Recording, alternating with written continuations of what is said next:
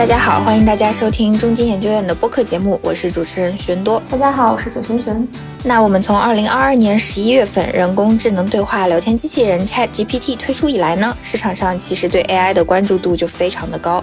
然后社会面对 AI 领域的讨论也很多。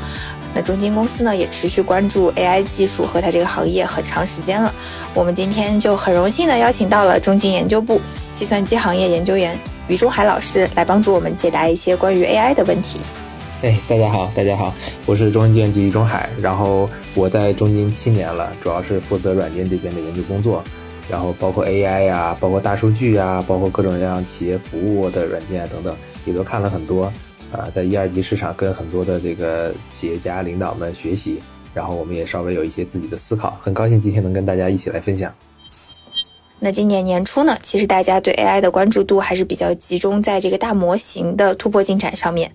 但是随着时间慢慢的推移呢，像微软也发布了一些这个像 Micro 三六零的 Copilot 这些功能，然后它也融合了一些 AI 的技术，呃，去赋能这些产品。我们想请于老师为我们介绍一下 AI 的这个关注重点，从模型侧向应用侧转移的一些基本情况。嗯，其实去年是十一月底的时候，ChatGPT 发出来，那个时候有一些比较前沿的投资者就注意到了，然后很奇怪呢，市场是没有什么太大的反应的。然后直到是过年，过年的那个时候，像我们当时发在朋友圈里面的祝大家新年快乐的那些文字，都是用 ChatGPT 写的，当时只是当做一个玩具啊。然后呢，迅速的在年后第一天，一月三十一号就火起来了，整个行情呢也起得很快。当时呢，其实最开始稀缺的就是模型吧，别人做出来的一个我们之前没有的人工智能模型，那肯定先往模型侧去炒。但实际情况呢，就是国内当时的模型或者觉得能做出这个模型的人很少。然而呢，这个技术的发展是非常快的哈，特别是在 AI，有一个说法就是这个地上一年，AI 一天，然后。这个开源的模型来得很快，特别是辣妈，包括 Stable Diffusion 发了他们的 Stable LM，然后包括这个 DataBricks 发了他们的多利等等，开源的模型越来越多，国内有越来越多的公司可以基于开源的模型进行魔改，拿出自己的东西，还有很多更优秀的公司呢，可以在别人的基础之上和框架之上，自己从头炼制一个大模型。到后面呢，这个事情从说能做大模型的人很稀缺。变成了有一些投资者开始惊呼说：“现在就是百模大战。”这个市场上，我估计能数出来的有开过发布会、讲过名字的，可能就不下二十多个了。当然呢，实际上这个东西是多而不精啊，真正做得好的还是有限的。但是尽管如此呢，投资者可能对模型这件事情有一点点审美疲劳了。但与此同时呢，我们说模型的发展，或者不管模型好或不好，它的供给增加，最后受益的还都是应用。对吧？它就像说，我要去采购一个汽车的引擎，原来只有一家供货，现在有五十家供货了。虽然这五十家供货可能有好有坏，各不相同啊，但至少对我想想做汽车的人来讲，好歹我是能买到一个模型啊，买到一个引擎去做好我这辆车的。所以呢，现在应用的也逐渐会进入到百花齐放的状态。我们其实自己觉得节奏的判断是这样的哈。现在呢，从研发进度来看，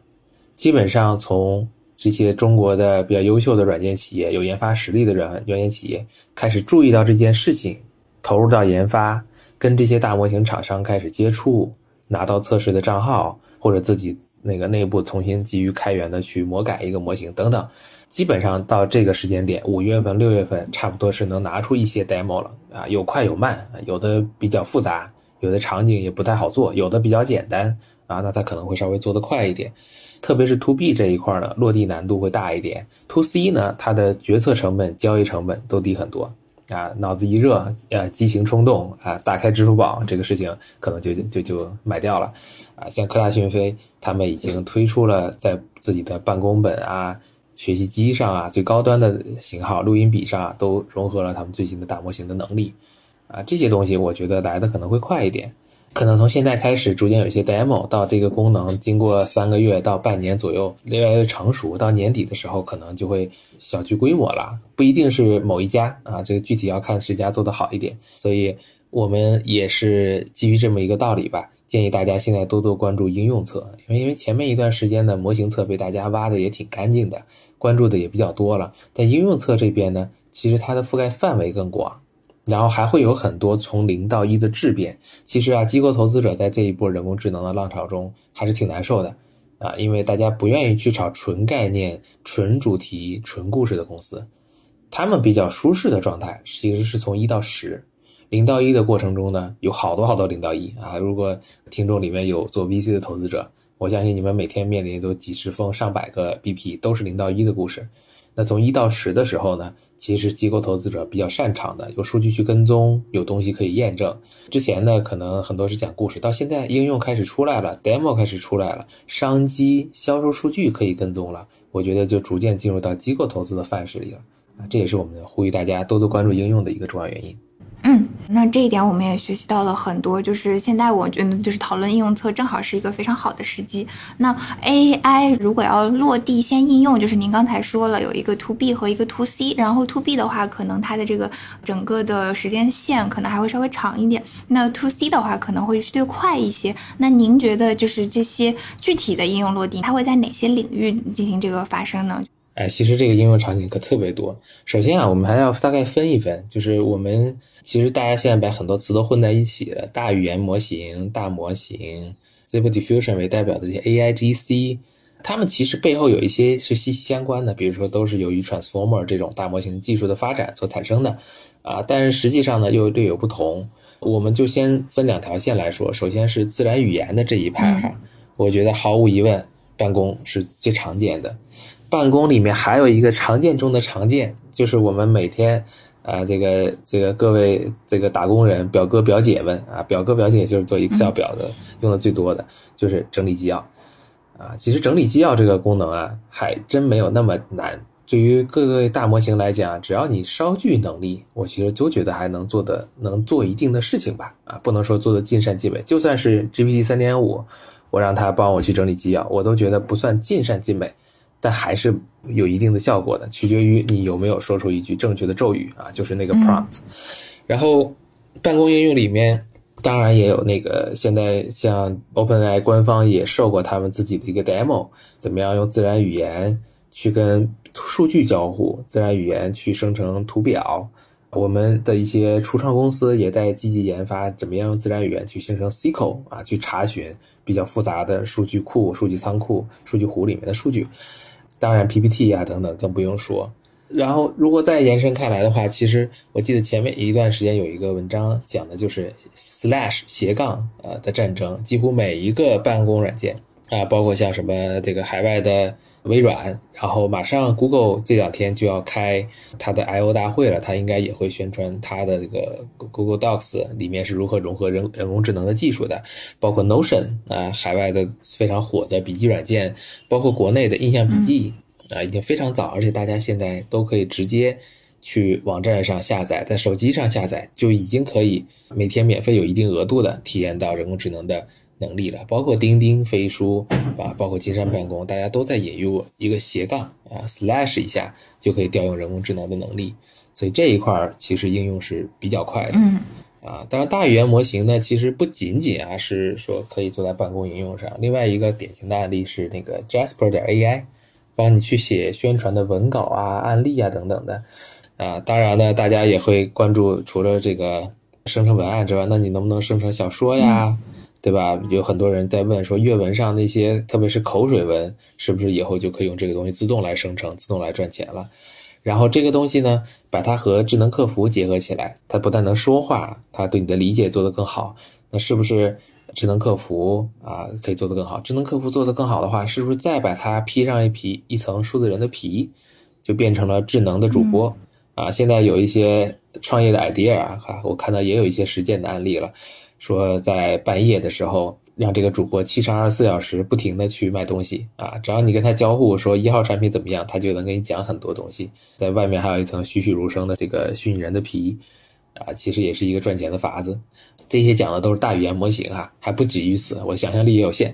那进一步还有一一趴呢，就是这个人工智能画画这件事情。其实人工智能画画这件事情，从去年的七八月份吧，那段时间 Stable Diffusion 啊、Mid Journey 啊就比较火啊。现在都快过了一年了，他们的能力又晋晋升了一大截。嗯。啊，中间的很多玩法，ControlNet 这些控制你的。画出来的人的姿势，控制你画出来这个画的边缘啊，等等，还有 LoRa，LoRa 就是万物皆可 LoRa，LoRa 就是一种微调的方式，只要给出一个关键词啊，就可以固定的画出，比如说某一位明星的脸，或者固定的画出某一件耐克的衣服等等，啊，都是可以 LoRa 的。基于这些事情呢，我们看到啊，首先游戏厂商很多很多的游戏公司、美工他们都在学习。包括我们去聊的很多科技公司，他们的营销部门啊、市场部门也都在用这些东西做海报。然后进一步呢，呃，我们看到一些完全用人工智能生成的，呃，可口可乐的广告啊等等的。还有人呢用它去做影视。当然呢，视频现在不算是特别成熟，很多时候只是用它来做一些背景啊，用它来做一些人物的原画呀等等。然后再进一步呢，人工智能生成这些。呃，衣服的照片呀，人工智能生成衣服的文案介绍啊，等等的，其实在电商场景里面也有明确的使用。还有一个比较有意思的就是建筑的设计，啊，其实建筑的设计可以基于 ControlNet 和人工智能的这个 AIGC，呃，让你说我要某一个大师风格的是一个建筑物，这个建筑物应该是大概是什么样子的，它的背后应该是什么样的背景。同时呢，我给你用 ControlNet。规定说，你这个建筑大概就是这么一个形状，左边是个圆，右边是一个长，一个一个正方形。其实它也是可以生成很多的外立面的，快速给你找找灵感吧，也是蛮有用的。所以有个说法说，现在每天都在上架二十多个新的人工智能的应用。人工智能这一次其实就是到了一个能力的临界点吧。嗯，所以有很多很多的应用都可以融合起来啊，我们也很兴奋。嗯，那呃，我觉得接下来我们可以着重关注一下，就是办公领域，因为您刚才也提到了，就是其实呃，AI 很多应用会先帮助到我们这些表哥表姐们。那为什么这些应用的落地会主要先发生在办公用品这个领域呢？您觉得？我觉得一方面吧，有一些场景是比较简单的。其实办公里啊，你要真想做深了，还是挺难的。比如说微软展示的那个视频里面，注意它也只是个 demo，他说有这个 business chat。你可以在统一一个界面里面和你所有的 Word、PPT、Excel 去做交互，把它们融合在一起。这件事情其实对于你底层的数据库、图数据库，包括你这个数据平台打通啊等等要求是蛮高的。包括你去调用这些 PPT，因为其实 Word、PPT、Excel 里面都有很多很多很深的功能。啊，我我估计大多数我们的这些表哥表姐们可能也就用了百分之十以上，或者百分之二十的功能，还有很多很多大家平常用不到的功能。那把这些所有的功能调用起来，其实也有很多打通对接的工作量要做。但是有一些场景是很简单的，就是简单的说，呃，扩写、翻译、啊缩写、改写，给改的更俏皮一点，更严肃一点。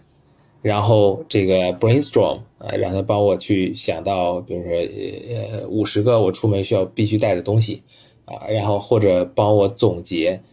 这些是可能是最简单的这些下游任务，那它确实是比较好引入的。说白了就是之间没有这些深度的融合。我们自己也写过一个专门用 ChatGPT 整理纪要的小程序，我们都会把它拆成十段或者二十段啊，大概多少千字一段。然后分分段总结，然后再总结的，所以说这里面如果真的想做得好，还是有蛮多深度的啊。当然，回答你的问题，就是我觉得一些简单的应用，包括扩写、缩写、改写、写一些水文啊等等的，比较简单粗暴，说白了连融合都不需要融合，所以大家可能会来得快一点。嗯。就是说，办公这一块的话，大家一方面是需求也比较多，然后另一方面它的呃实现的这个呃技术难度也不是那么的大，所以这一块可能就是呃在应用方面走在比较前面的地方。那我们其实看到就是呃中金公司就是我们现在出的这些报告当中呢，除了我们刚才聊到的这些领域，也有提到就是包括像医疗啊、像政务赛道呀，那像这一块这两个垂类，您是否也能给我们做一点简短的介绍呢？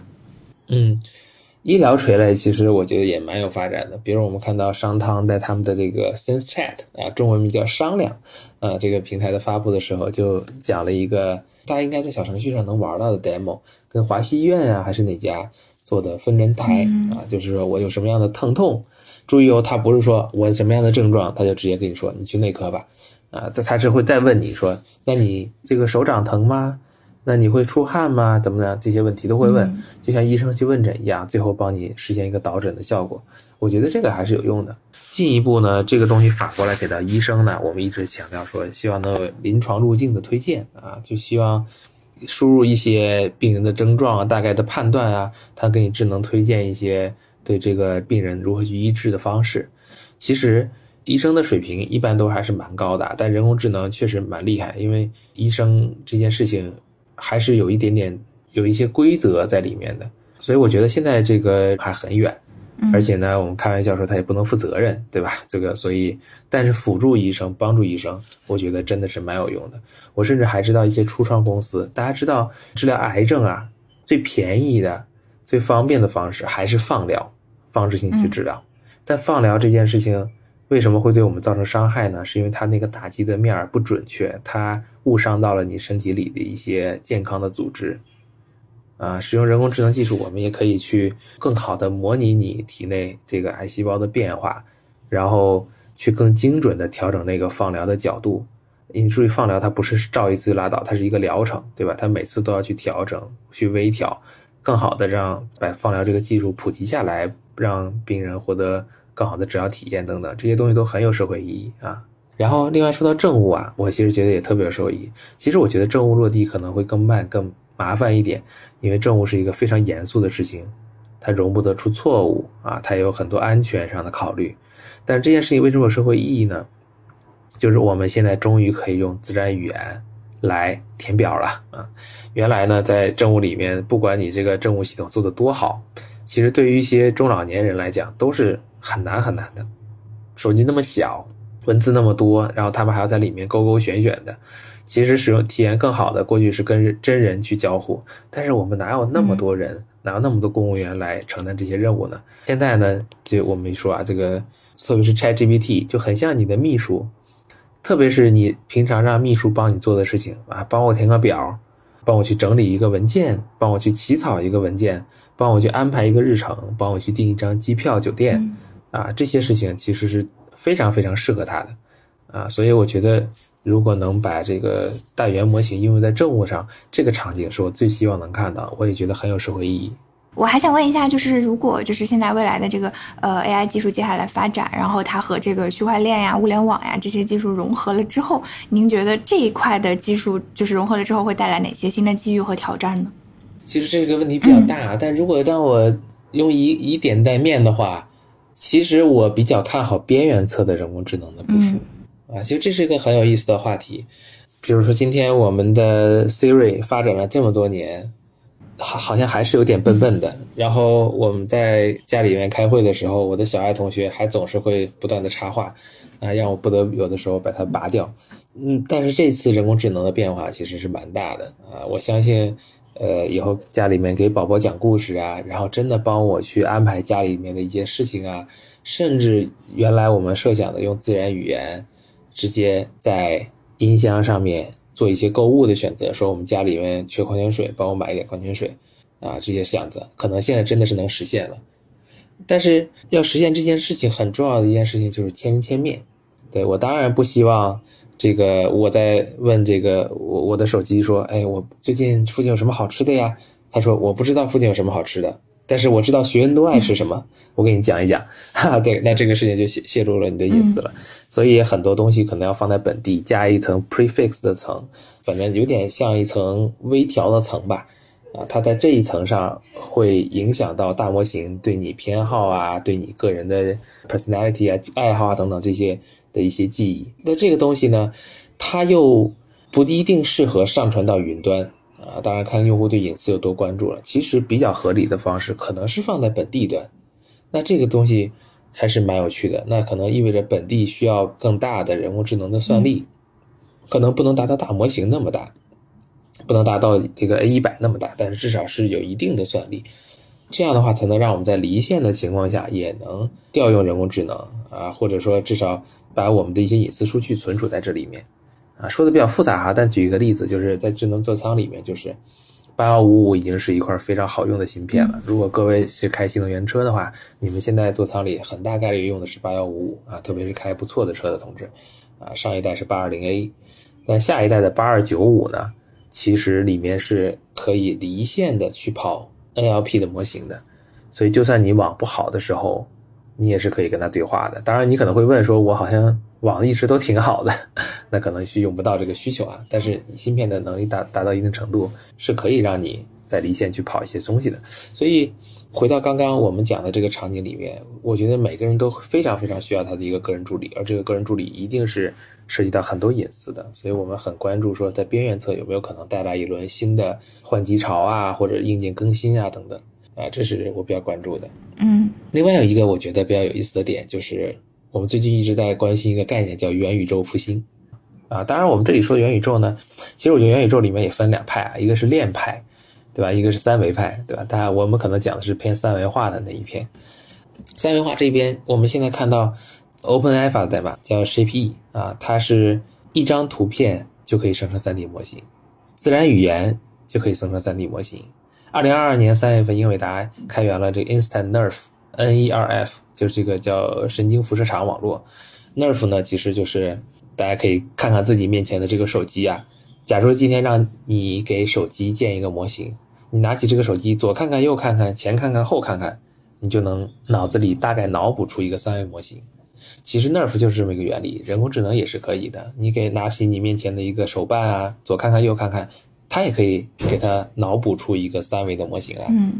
然后我们最近又看到一些二零二三年三月份 Berkeley 最新的论文，而且作者是一个十八岁的孩子，写的 Instruct Nerf to Nerf，用自然语言可以修改这个三体模型了。你跟他说把这个狗熊给我变成皮卡丘。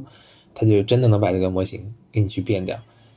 然后这一派都是内容生成派的啊，不管是用自然语言啊、单张图片呀等等的，你可以生成很多三维的模型。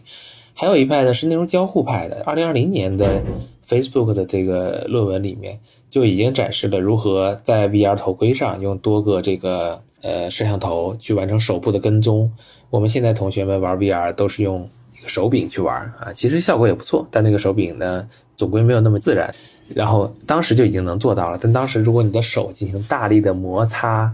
交互啊，那个还是会乱的，因为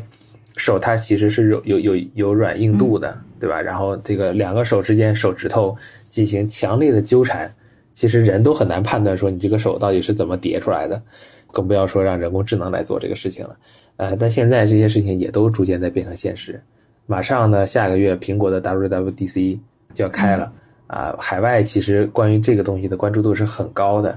特别是它要发，据说啊是要发这个 XR 的眼镜，嗯，啊，这个眼镜里面也会集成很强大的芯片，还会有眼动追踪啊等等的功能，啊，我们还是挺期待说有更好的硬件的平台的诞生，有更好的人工智能技术的诞生。嗯，明白了。就是其实从这个模型侧慢慢发展到应用侧，还是有很多的这个挑战，就是包括的这些落地啊、硬件呀，然后这些就是应用到我们生活，还是需要非常多其他因素的辅助。那呃，我就想问一下，就是现在像这些 B 端的企业啊，如果为了就是让自己不掉队，因为感觉这个 AI 不仅给就是我们这些打工人造成了一定程度的焦虑，也给这些 B 端的企业带来了一些压力。那他们应该如何去接触 AI 这个新的科？科技呢？嗯，呃，我觉得我们分开来说啊。首先，如果我是一个软件厂商，我现在看到说人工智能发展这么快，但好像与我无关啊，这个，那我觉得还是要积极去拥抱的。首先要想想自己的这个场景到底是什么样子的，嗯，然后在到底在哪个领域上能有帮助。然后啊，我觉得其实现在也有一点点小小过热的风险。有一些企业家会跟我警示啊，说现在这个客户都很热，都很关注，到最后他们会发现这个东西。并不能真的落地，真的带来生产力。有一些东西呢，想的太激进、太超前了，啊，可能确实会存在这样的风险。所以，这个想象是很美好的，demo 是很美好的，真的落地还是有很多要打磨的过程中。我给大家建议就是找对场景，好落地的，然后深度去做这个场景和共客户共同研究，把它真正的落到地里面，把那些所有的细节给它小坑给它躺平。这个玩意儿是有壁垒，是有能耗的。我是比较相信这件事情的，嗯，对于想要应用人工智能的企业呢，我觉得也是保持关注吧，啊，但是我我不觉得别人一定会比你聪明多少。如果别人应用起来的话，你就追的会很慢。所以我其实觉得，你只要保持关注，看到业界里真的有一些领先者开始用的时候，你再下重注投进去，都还来得及啊。所以不用太过焦虑啊，更多的是保持一个对软件和数字化大力投入啊，坚持数字化转型啊，把握软件的浪潮。另一方面呢，呃，也是希望大家保持一个开放的心吧，不要让自己的企业固化掉啊。如何确保它应用可以变来一个可观的利润啊？其实这个事情是一个非常简单的这个经济学，都谈不上经济学，就是个做生意的道理。那我辛辛苦苦做了一套软件，结果就三个人用，那我估计大概率我是回不来本的，除非这三个人特别有钱啊。这个东西就叫定制化。我做一个软件，好多好多人用，甚至好多人在网上直接点开免费的下载啊，那这件事情就比较容易赚钱。所以本质上呢，就是你要找到一个比较通用、比较共性的需求，呃，这件事情就可以。有更多的人来摊薄你的研发费用，带来比较可观的利润。反过来呢，就是如果做很多的这种大的定制啊等等，就比较难。这也不一定说定制不对。其实我们看到啊，就说回到长传统的软件逻辑了。我们看到很多的软件公司啊，特别以。我觉得医疗信息化啊，给医院做系统、HIS 系统的这些厂商里面是非常有代表性的。中国啊，大概有三千多家三级医院，一万多家二级医院，然后还有两万家这个一级医院和卫生诊所啊等等。这里面呢，三级医院有钱，但是呢要求比较多，定制化比较严重；一级医院呢和卫生诊所呢相对比较穷一点啊，而且呢可能很多费用是由政府给支出的。二级医院呢就是中间这个。甜点位置了啊，Sweet Spot，它相对是有钱的，同时呢也没有那么强烈的定制化需求，所以这两类里面呢毛利率、产品化率会比较高，相对这些公司的这个经营状况也会更好。那这类公司呢，其实也并不是说只做二级医院，他们都有可观的或者一定量的三级医院的客户。在这些客户那边呢，他们也做一点辛苦活，但是呢，学到了知识啊，见到了最复杂、最难的客户，他们的所思所想、所顾虑，把他们的产品打磨好，在二级医院里面去做规模化的扩张，这个是我们常见的啊。所以我们最喜欢的软件发展的一类客群就是纺锤型客户，就是一个椭圆形，上面呢有一小撮高端用户，把他们服务好了、学会了，在中间把它彻底的做到变现。嗯，因为刚才听了。啊，于老师介绍了非常多现在可能的已有的应用，还是很想就是问一下往未来看的一个展望。其实有很多人都觉得这个 AI 其实很有意思的点就在于，其实他现在可以做到的事情是相对还是比较有限的。但是大家一提到这件事情，会觉得他未来的空间是非常无限的。就在他嗯现在还比较有限的能力和他未来无限的空间之中，就存在这样的一个 gap。就想问一问于老师说，嗯，我们在可见的一个未来吧，就是比如说五年期或者十年期这样的一个期间内来考虑 AI 这件事情，它到底会是一个产生多大的一个影响？我们会怎么样的来期待它的一个未来的发展？哎，其实原来觉得五年很短啊，现在可不敢随便说五年了，因为其实现在给我的感觉特别像二零一二年的那个时候，一二年当时 Hinton 团队用深度学习在 ImageNet 这个比赛上打出了超高分，然后当时。其实就已经是 machine learning 非常火的一段时间了。到一五一六年的时候，人工智能四小龙如日中天，在中国非常非常火。一三一四年的时候，其实当时人脸识别就很快的就普及了。我觉得到一五年的时候，如果你看到一个 A P P 它会人脸识别，你也不会这个啧啧称称奇，觉得这个事情非常神奇了，对吧？它普及的很快的。那段时间，我记得我们的那个学校里面的那些读博的同学，他们都是往 machine learning 的方向去走的。现在我觉得又到了一个学术上的红利期，我们看到学术上的论文进展非常的快，大语言模型、大模型的这个方式，万能的锤子去砸各种钉子，砸什么钉子都能出成果来。嗯，所以这一段时间确实发展的蛮快的，不敢轻言五年、十年啊。但是我觉得，我这么预言吧，我觉得到明年的这个时间点，明年年中，我猜测哈，我们各大会议软件里面现在都已经有。语音转文字功能了，它都会给你再加一道文字整理纪要的功能，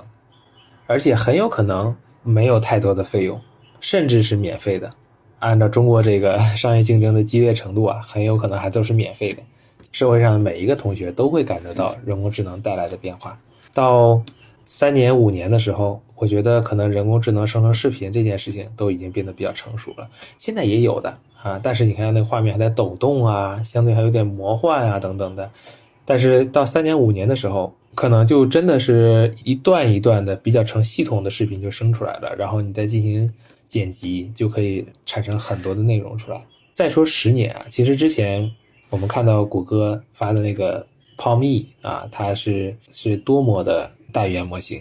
它里面不但有这个语言，还有视频，还有机器人的动作。给机器人说：“你这个把绿色的小球拿出来，绿色小球，每天都让它做这件事情。”突然有一天说：“把蓝色的那个小方块给我拿过来。”它就真的可以给你做出来。这是 zero shot，你从来没有教过它什么是蓝色的小方块，但它就能看到并且执行好这个任务啊！这件事情是非常非常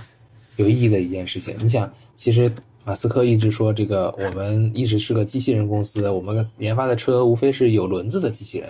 啊，在那你说自动驾驶的汽车其实是行走在路上的，路上是有规则的，它是一个有限的 domain 一个域，对吧？但是机器人，特别是家政机器人啊等等，它要做的事情是无限的，面临所有可能的场景，它都要能稳定的运行。这件事情其实需要很强的泛化能力，而大模型最擅长的就是泛化能力。我们看到的。Segment anything，嗯啊，这个 SAM 模型，任何没有见过的东西，我都能把它从图片上分割出来。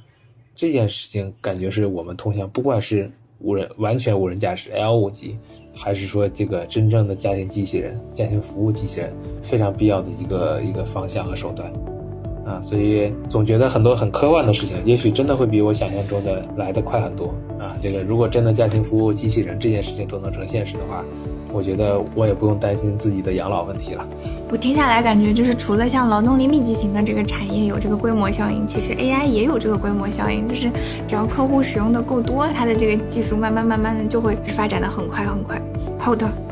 那非常感谢于老师这次来做客我们的中金研究院的播客。然后，如果听众朋友们大家对我们这期的内容感兴趣的话，也可以来关注中金点金和中金研究院的公众号，呃，看到更多关于这个 AI、关于人工智能发展的报告。如果大家有反馈的话，也请大家多多给我们留言。好的，那我们这一期的节目就到此结束，谢谢于老师。哎，谢谢各位的邀请啊，大家下次再见。